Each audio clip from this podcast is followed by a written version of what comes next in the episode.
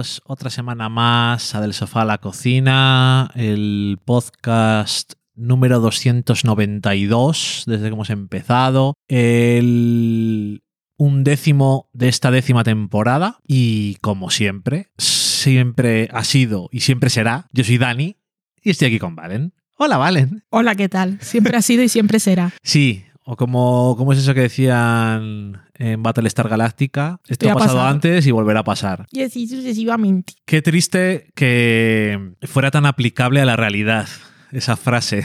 Sí, y vale para todo. Correcto, para todo lo que ha pasado y volverá a pasar, pero bueno, Sí. normalmente es demasiado.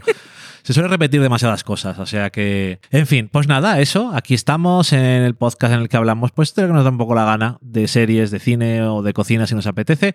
Mi gato se acaba de subir a la estantería del pasillo en un salto loco, así que me imagino que dentro de poco se pondrá a maullar como un energúmeno diciendo que alguien me preste atención, le estoy viendo la colita. Ay, qué bello. Bueno, estas semanas estábamos diciendo vamos a comentar, vamos a ver y comentamos algunas películas de las que eh, van a estar en los Oscar. Hemos llegado tarde porque en el final no hemos visto todas y van a ser los Oscar este fin de semana.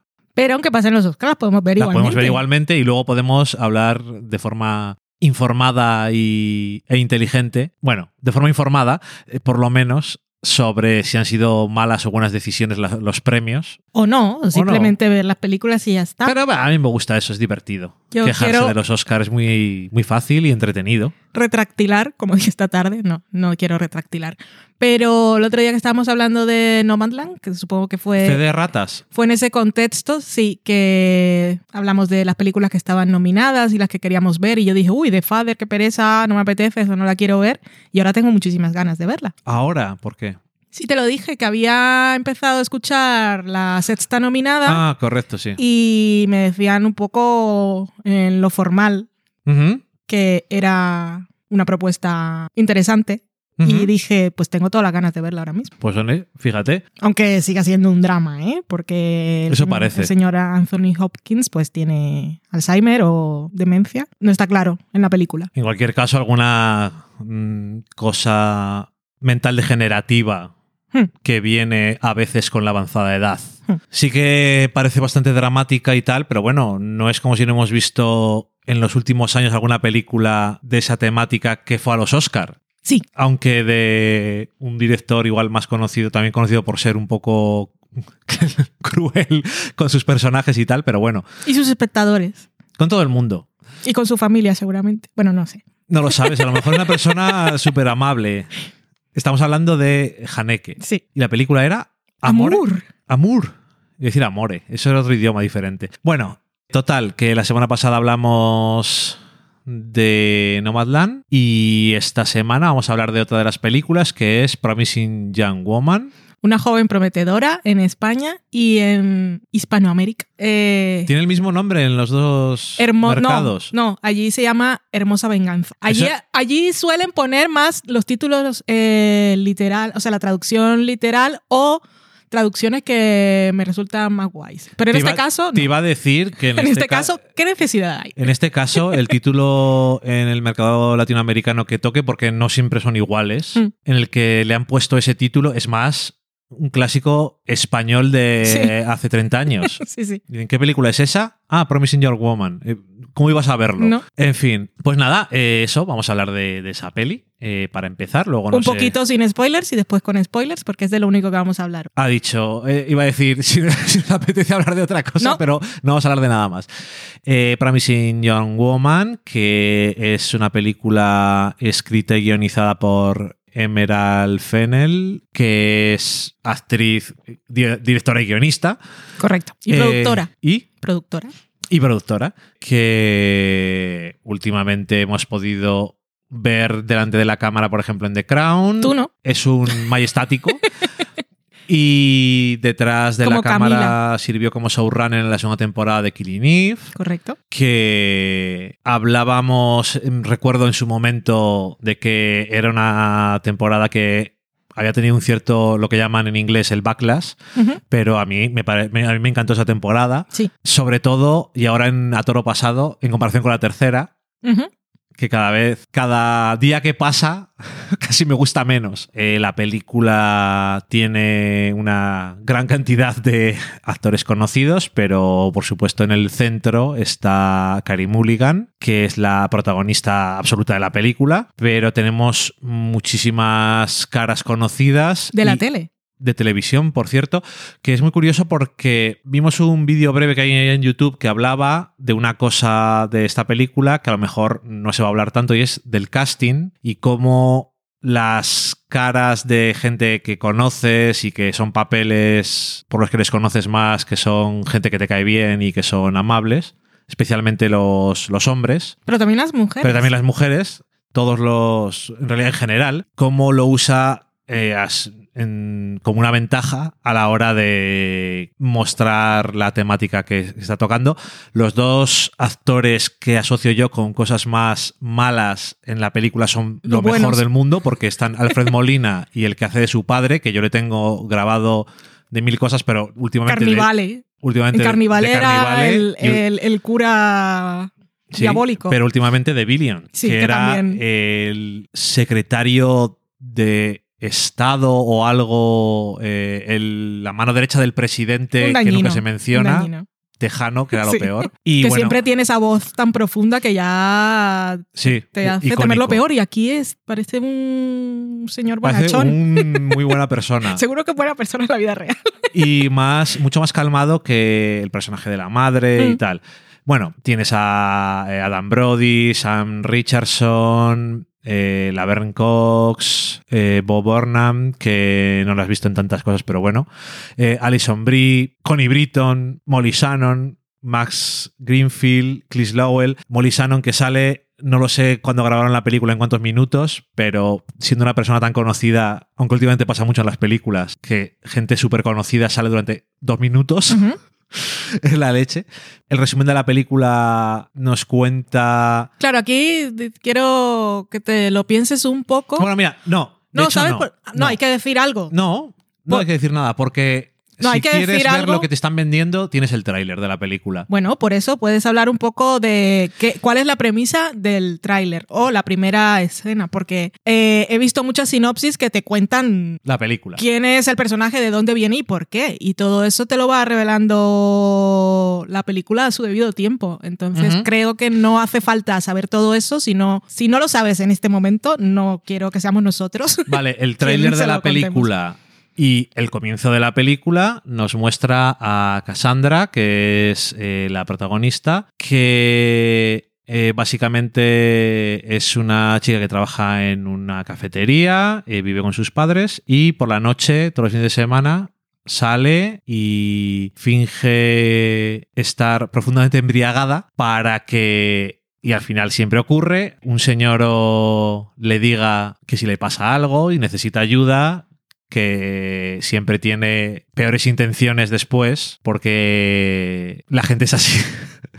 y ella, pues eso, eh, después les deja saber que realmente no estaba borracha ni incapacitada. Ya está. Eso te sorprende en bastantes puntos. Creo que en bastantes puntos eh, subvierte un poco las expectativas. También me parece que está dirigida de forma bastante interesante y es muy curioso el uso, y ya lo decía eh, la, la directora guionista en alguna entrevista que hemos visto, que tenía la intención de aprovechar piezas de cultura popular que creadas o asociadas a mujeres que normalmente se dejan un poco debajo del arte. Esto no es bueno, esto se disfruta de forma irónica y ella apreciarlo de forma un poco más sincera, en el sentido de algo, sobre todo música, tiene claramente un estilo, lo cual yo siempre creo que funciona como un punto a favor de cualquier producto de, de media, porque hay muchas cosas, muchas películas y muchas series que podrían ser cualquiera. Si no supieras cuáles son los actores, no adivinas de qué serie es.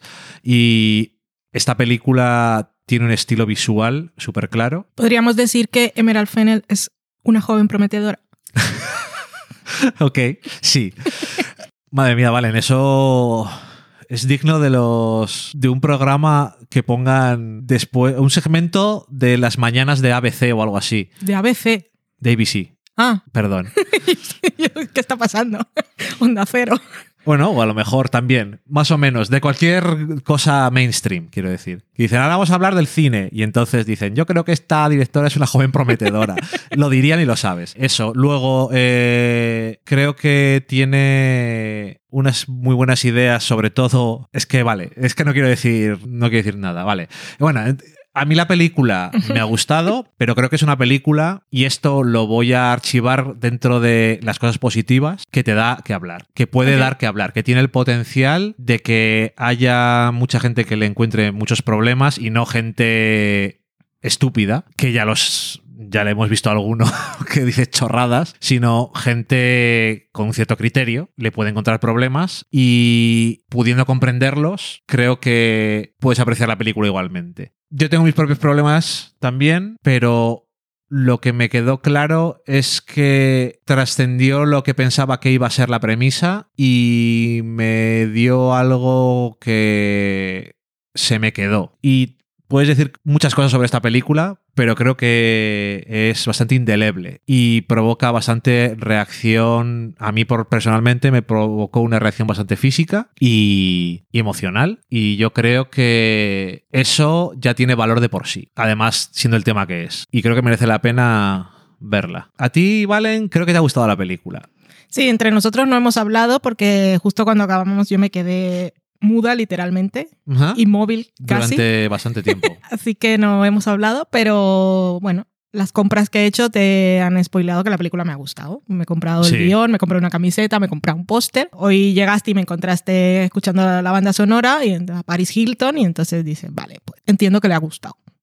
Sí, eso es. Además hemos retrasado grabar el... Vimos la película el domingo y estamos grabando un jueves por que siempre acaba yo Por cansada o con dolor de cabeza o no sé qué y tal y cual. O sea que hasta este momento no, no hemos hablado en detalle sobre ella, pero sí, la película me gustó mucho, me removió un montón y, y eso me, me dejó, me dejó muda, o sea, muda no, em, incapacitada para expresar cualquier tipo de opinión sobre la película justo cuando se acabó porque estaba sintiendo muchas cosas y también pensando muchas cosas. O sea, me, me iba la cabeza a mil, aunque el cuerpo se moviera como si estuviera... mm, podías pensar que estaba la imagen congelada o Ajá. súper a cámara lenta. Pero mi cabeza se movía. Como decía, es que no, no quería que contáramos mucho más de la premisa porque, eh, como decía Dani, la película juega mucho con esto de mm, romper tus expectativas a cada momento y lo hace desde la primera escena. Y como no vas conociendo de dónde viene casi eh, emocionalmente a- hasta conforme van pasando las escenas, no quería que fuéramos nosotros quienes hiciéramos un resumen dijéramos, va de esto, esto y esto. Pero de lo que sí va la película es un poco así en general de la cultura de la violación.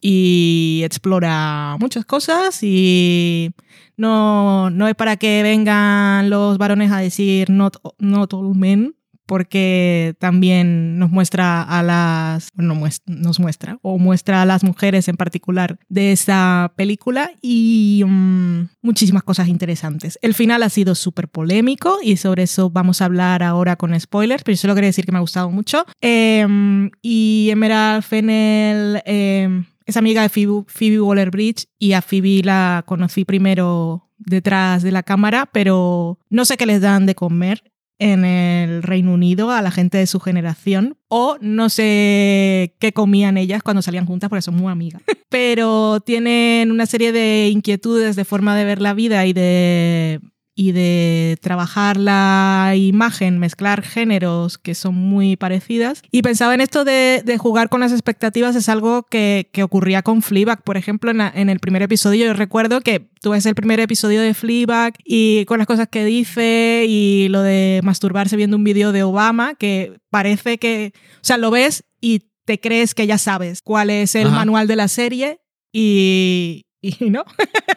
Luego pasan los episodios y, y- y entonces, pues, un manotazo en la cara. No te estás enterando de nada. Y es algo que hace Meral Fennel con su película desde la primera escena. Y me parece maravilloso. Porque una, una joven, siempre digo una mujer, una joven prometedora podría ser muchas pelis, es muchas pelis al mismo tiempo. Tiene un montón de premisas y parece que en cada momento puede ser una, una cosa, pero al final tiene clarísimo qué es lo que quiere ser, lo que quiere decir y puede claramente que no sea lo que, lo que el espectador espere o le gustaría que fuera dadas las circunstancias y el contexto de la historia y del personaje. Yo creo que dentro de lo que has dicho tú, quizás lo que más backlash está teniendo es que tiene, se identifica, la, gente identifica lo que perciben como una serie de contradicciones dentro de la película en intenciones y en ciertas cosas. Entonces, Es que creo que la película se ha visto como una fantasía. Bueno, el título que le han puesto en Hispanoamérica me parece muy elocuente, Hermosa Venganza. Y, y bueno, se lo ha dicho Emerald Fennel, se ha dicho un montón de cosas. Va de la cultura de la violación y esto es un poco un- una nueva versión de lo que eran las. ¿Cómo se llama el género esto de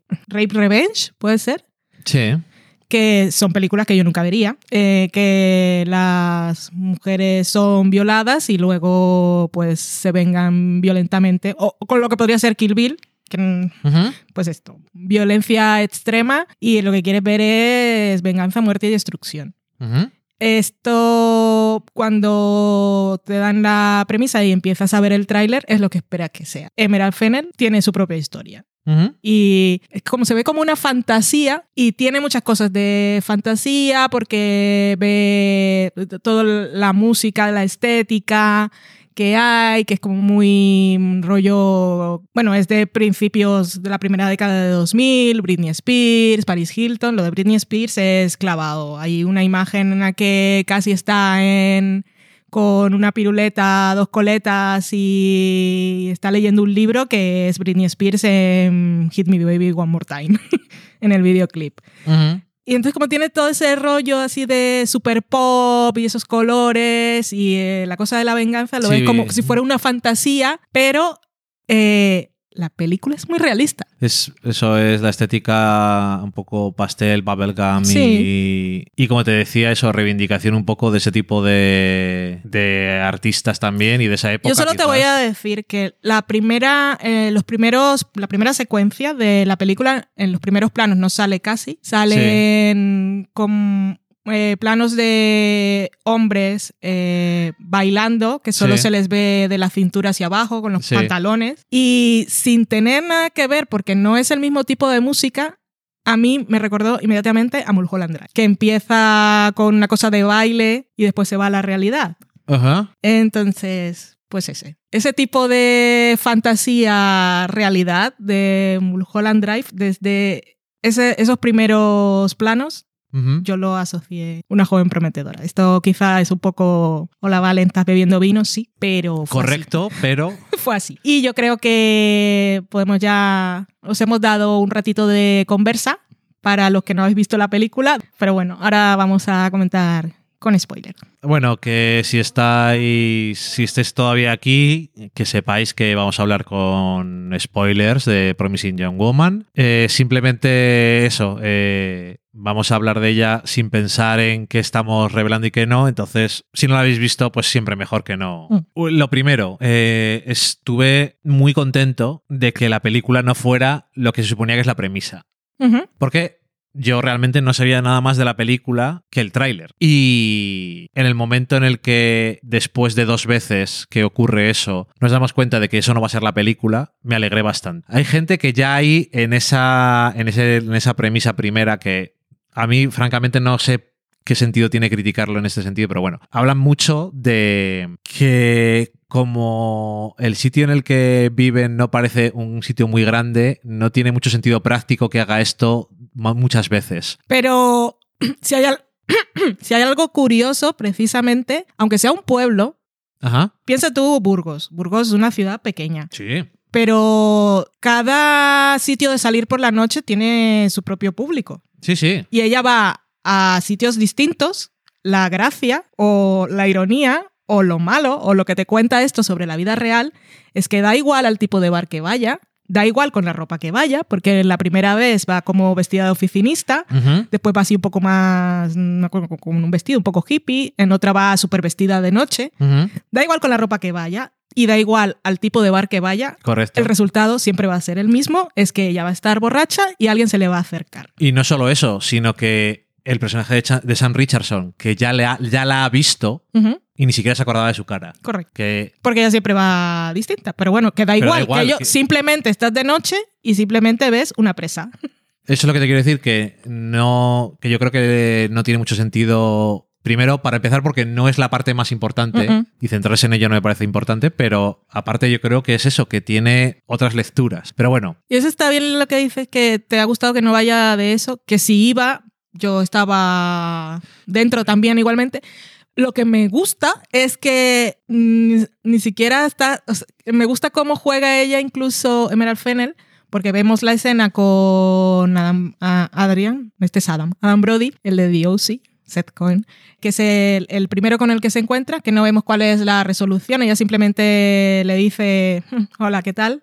Estoy, estoy totalmente consciente de lo que está ocurriendo y hay un corte. Y la vemos a ella de día y va caminando y le está cayendo... Luego vemos que es ketchup, pero Sí. parece que es sangre. Sí. Entonces tú puedes pensar que, que lo ha matado y a mí me habría parecido bien. Es que es eso que te iba a decir. Es que mi problema real con la premisa es que si, si lo que vemos es lo que vemos en el segundo, que llega hasta el final la escena y realmente es como casi parece que le están moviendo el dedo delante, no vuelvas a hacer esto y ya está. Es como si estamos haciendo esto, que mate a gente.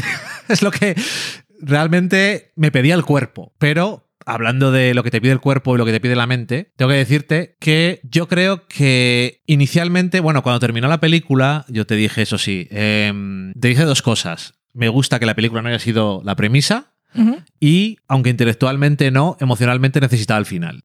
Entonces, ahora que estoy separado de la película, tengo que decir que siendo eso aún cierto, es cierto que es un poco el final, quiero decir, eh, la boda, la venganza desde la tumba. Es un poco eh, lo que ya le hemos dicho hace poco por otras cosas, lo de comer el pastel, el pastel y guardarle también, me da parece. Eh, Elabora. ¿eh? Elabora. En el sentido de que... eh, David Lynch te habrá dicho no. En las entrevistas que siempre le dicen, le dan una respuesta y le dicen elabora. Dice no. No, nunca. Esto es para vosotros, no para mí, yo no elaboro. Eso, eh, por una parte digo, eh, si no hubiera, me hubiera dejado muy mal cuerpo que no hubiera existido eso, y porque ya me había dejado muy mal cuerpo cuando pensaba que no iba a ocurrir ese final. Pero creo que hubiera sido un final más coherente. Que, ¿Cuál? Que no hubiera pasado lo del final, lo de la boda. Que no hubieran arrestado a nadie, que no se hubieran. Que no hubiera habido ninguna consecuencia. Creo que no solamente encaja con la visión horrible sobre la realidad. Porque es así, sino que además creo que la película a lo largo del metraje eh, nos está dejando claro que Cassandra, que no solamente la gente es bastante horrible, sino que Cassandra también está haciendo cosas que son bastante cuestionables. Y yo creo que es complicado. Es que no sé. No sé cómo explicártelo bien. Pero de una forma superficial, yo creo que la película. No sé si hubiera ganado, porque eso es muy. un poco valiente por mi parte decirlo. Pero creo que hubiera sobrevivido más al escrutinio desde. de la parte del, del final. Porque es tan, una vez más, su versión de lo que te esperas cuando ella es asesinada horriblemente en una escena vomitiva, pero queriendo, obviamente.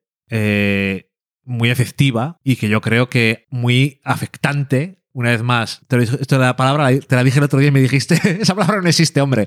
Digo, me da igual. Pero yo creo que le roba algo de la fuerza de ese discurso para ponerla en la satisfacción ¿Qué discurso?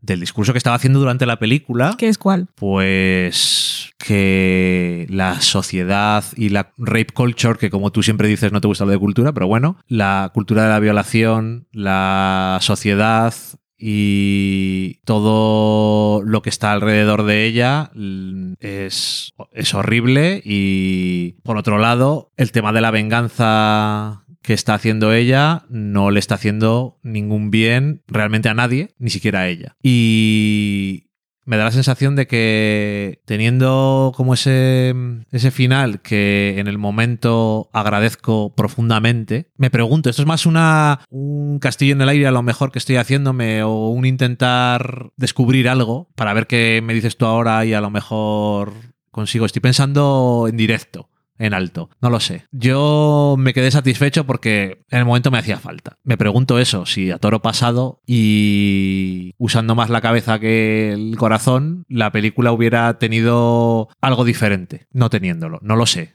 Me pregunto. No tengo una respuesta definitiva todavía. Es que me he perdido mucho en la elaboración de tu discurso. Bueno, a ti, ¿por qué te gusta? Lo que dices es que habrías preferido que se, habría- se hubiese muerto y ya. Sí. Y que hubiera, en vez de 20 minutos de película después, hubiera habido No hay 20 minutos de película Bueno, después. pues 10 minutos. Pues en vez de 10 minutos de película después, hubiera habido 5 minutos de, De la, nada. la boda o lo que fuera, o que, se- o que se acabara, Se acaba ahí, porque ¿para qué vas a ir a una boda después con gente para que, no- la gente esté feliz. ¿Qué gente? Los, el que la ha matado y el que la ha ayudado. ¡Socorro!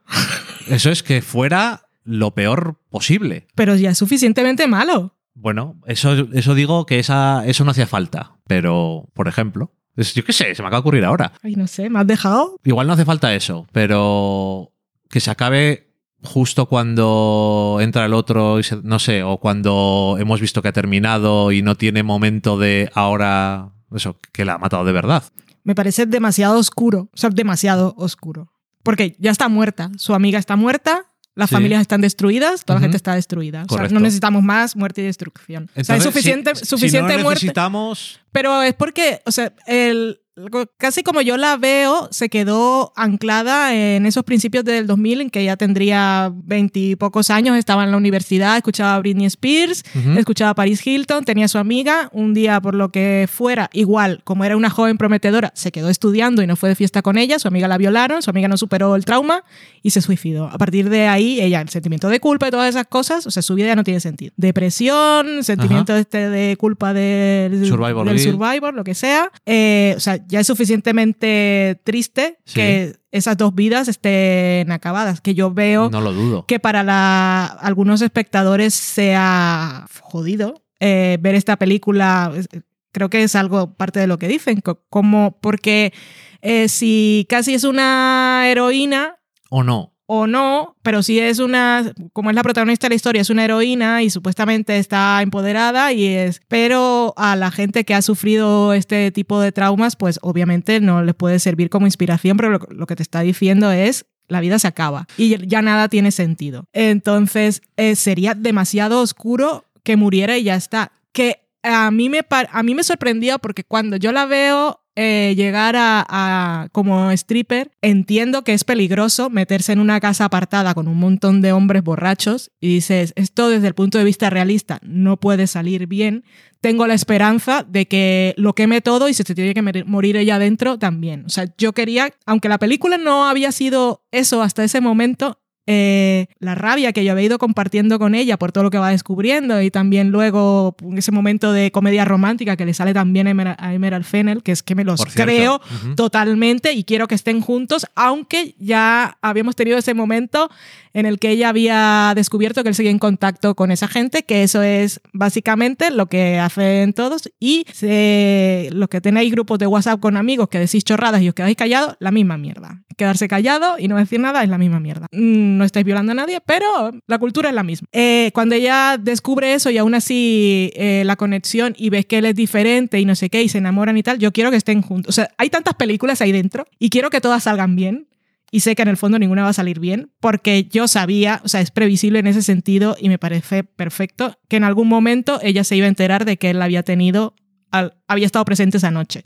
Yo me temía lo peor y es que fuera uno de, que, que hubiese sido una cosa en grupo y que él hubiese sido un violador también. En este caso era simplemente entró, vio y no dijo nada, que es lo mismo. El mismo es delito de omisión. Y mm, ya se me ha olvidado que era, cuál era el hilo de la cosa. Pero me creía que todas estas películas eran posibles y que en ese momento, aunque Emerald Fennel me había dicho esto no es una fantasía de venganza, eh, yo quería que, es, que pasara eso. Eh, llegó el momento en el que la película me recordó de eh, esto no es Sweet Vicious, eh, casi no se está entrenando, no es Jessica Jones, no tiene fuerza, no es la protagonista de Sweet Vicious que hace abdominales y tal. Ella no, no se entrena físicamente. En un momento, las otras le habían salido bien porque jugaba con el factor chocante de la sorpresa y de la vergüenza que sentían ellos al darse cuenta de lo que estaban haciendo podía haber salido mal también. Muy peligroso, y habría sido cierto, otra sí. película, pero Correcto. siempre es una misión suicida.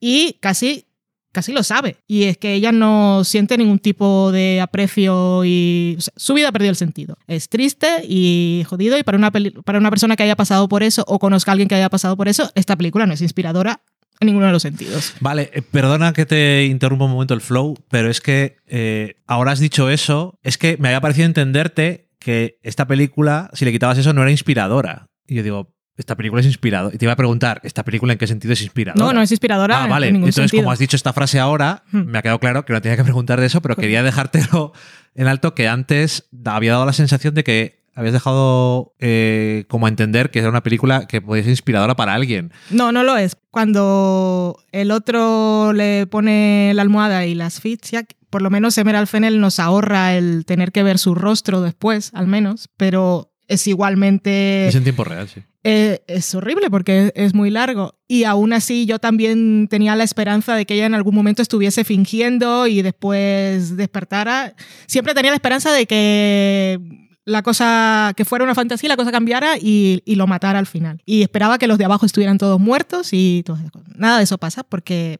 ¿Qué podía pasar si ella se iba a una casa sola? Poco, poco pasó para Ujú. lo- todo lo que podría, todo lo que puede pasar en una situación como esa. Y, pero yo realmente llegó un momento en el que pensaba que, que iba a quedar así, muerta y quemada y, y se acabó. Pensaba que acababa en la hoguera. Ok. O sea que cuando ocurre lo otro y ella había encontrado a, a ese abogado que descubrió que estaba arrepentido, que era lo único que ella quería en el momento en que eh, se da cuenta que el violador sigue por ahí con su vida y que la gente sigue con él, es recordarles a todos qué fue lo que pasó y ver si se acordaban de lo que había pasado con su amiga, si la seguían recordando y, y si habían cambiado. Y se encontraba con que nadie había cambiado todos seguían con sus vidas. Y este señor, sí, confió en él y a mí eso fue la, la única cosa de esperanza que me dio la película y acaba con el guiño de los mensajes programados que le envía al otro, que no mandó el vídeo de la violación ni nada, que era lo que él supongo que estaba sufriendo, que era lo que iba a pasar, pero al menos Ujú. es, es un...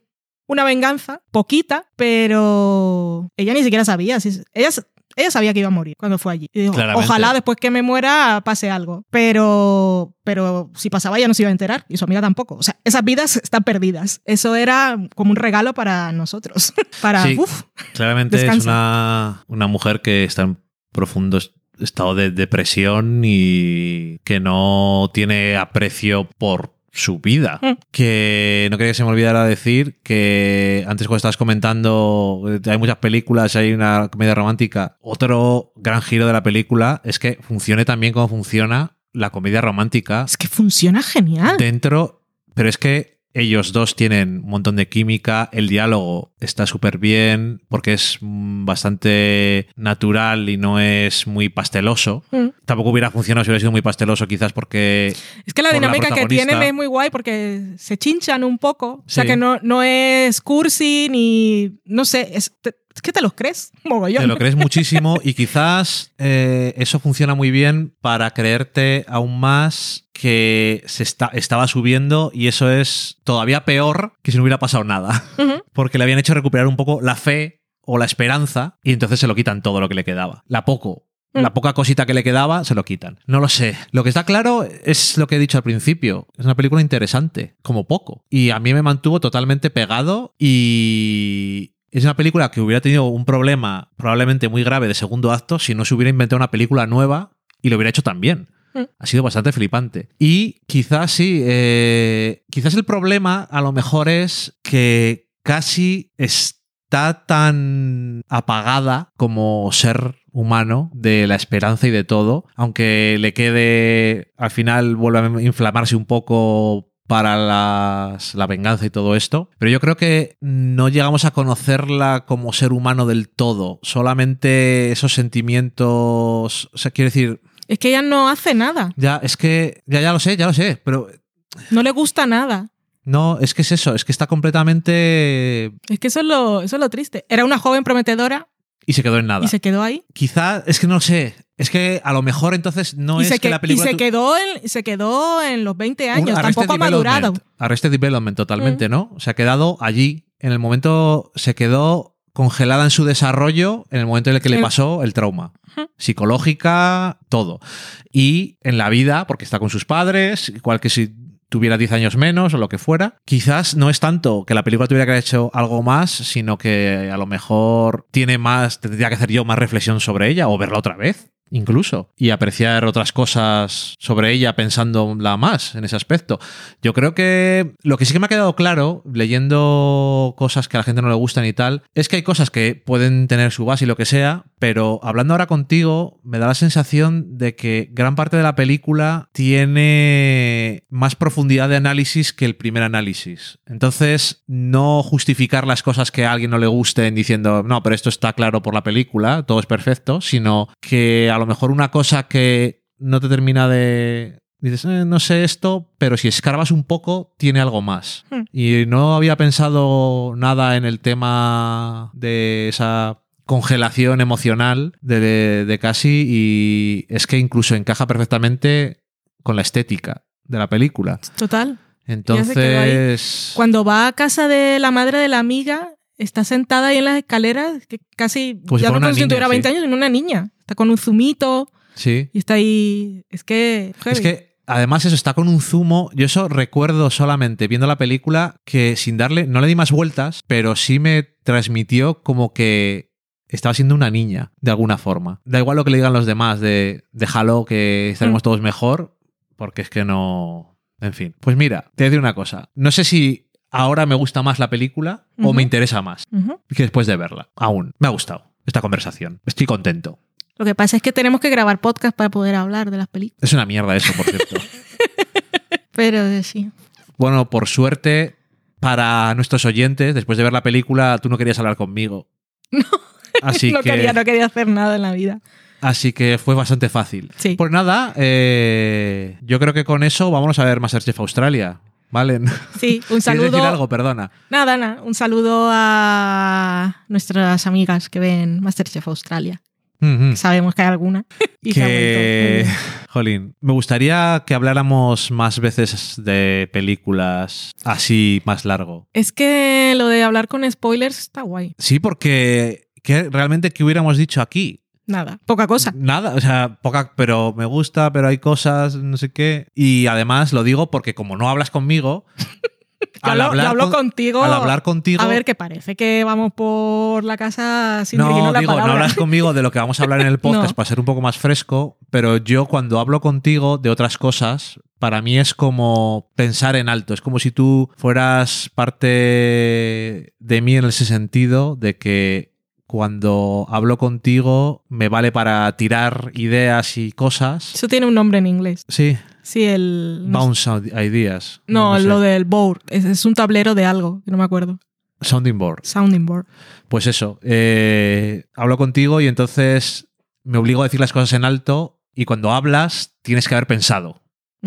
Igual no mucho, o sí, pero cuando lo dices en alto las cosas suenan diferente. Sí, porque te escuchas realmente. Porque te escuchas lo que estás diciendo. Cuando lo piensas solamente lo tienes ahí un poco de forma etérea. Mm. Y cuando hablo contigo además luego tú me dices tu opinión o lo que piensas de lo que yo he dicho y me vale para anclarme más en mis cosas o decir, "Ah, esto es interesante, me lo voy a incorporar. Un diálogo, ¿no?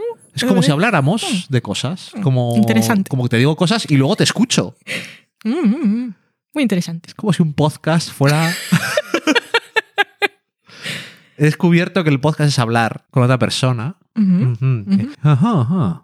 Interesante, interesante. Sí, estoy hablando, estoy haciendo como si fuera Jeff Goldblum. Oh, sí, sí, sí, sí. Bueno, lo dicho, saludos a todos y muchas gracias por escucharnos y contadnos qué es lo que os ha parecido una joven prometedora o cómo es Hermosa venganza. Hermosa venganza. Yo me voy con cosas que no había considerado y eso siempre me gusta. Gracias, vale. De nada. Adiós. Adiós.